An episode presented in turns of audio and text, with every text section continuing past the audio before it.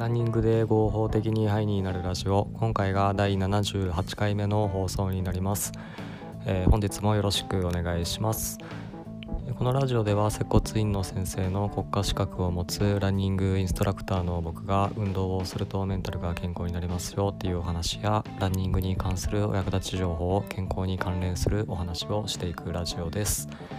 僕がやっているランニング教室の案内はプロフィールページ概要欄にリンクが貼ってありますのでそちらをご覧ください。よろしくお願いします。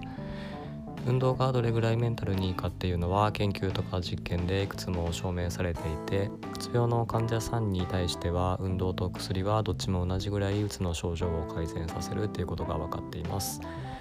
運動はそれぐらいメンタルにいい影響があるので運動を生活に取り入れてメンタル健康に保って毎日楽しく過ごしていきましょう。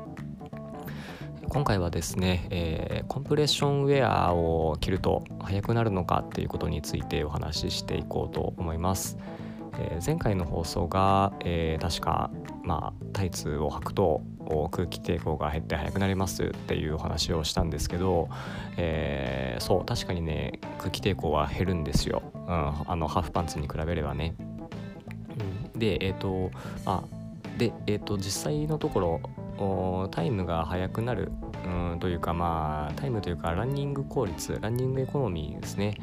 うんまあ、その辺がどう変わるのかっていうところを調べた研究があるみたいなのでちょっとそれをお話ししていこうと思います。で、えっと、これはですね、えー、いいトレーニング無駄なトレーニング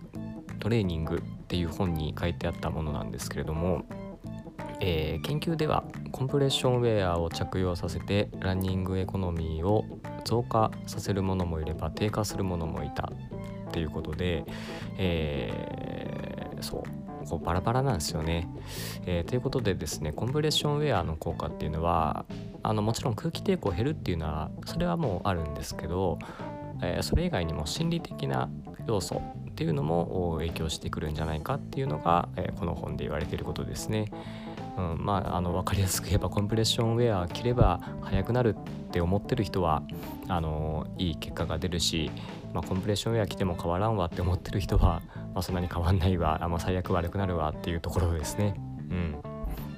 で、えーと、コンプレッションウェア自体のメリットは何かっていうとですね、えー、まあ、心臓に血液を戻す速度を上げるっていうのとあと筋肉痛からの回復っていうのが言われてますね。えー、コンプレッションウェアあれなんかこうピチッとするじゃないですかあの圧があるじゃないですかでその圧のおかげで、えー、血液の循環をね良くして心臓に戻す速血液の量を増やしてるっていうのと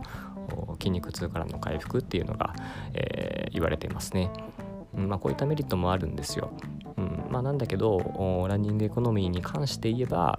あの増加する人もいれば低下する人もいたっていう2つの結果が出ているっていうことですね。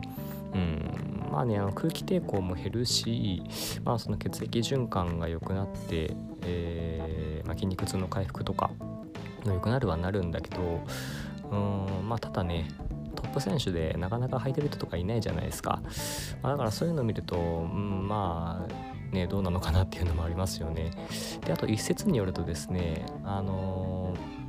まり長距離に関して言えばああいう締め付けはあんまり良くないっていうのを言われてるんですよね。まあ、かえってあの悪すぎあ血液循環悪くなっちゃうんじゃないかっていうのが言われてたりするんですよ。うんまあね諸説あるって言うんですよね。えー、まあ難しいとこなんですけど。はい、ということでですねあの研究によればあのランニングランニングエコノミーは上がる人もいるし下がる人もいるとで、まあ、心理的な要因が大きいんじゃないかなっていうのが言われているっていうのが現状ですね、まあ、ただ前回お話ししたようにですねあの空気抵抗はハーフパンツに比べればあのヒラヒラしてない分あの確実に空気抵抗が減るんで、うんまあ、その辺はねあの大丈夫だと思いますけどね。はい、ということで今回はコンプレッションウェアを履くとどうなのっていうところで、えー、お話しさせていただきました。はい、今回はこれで終わります。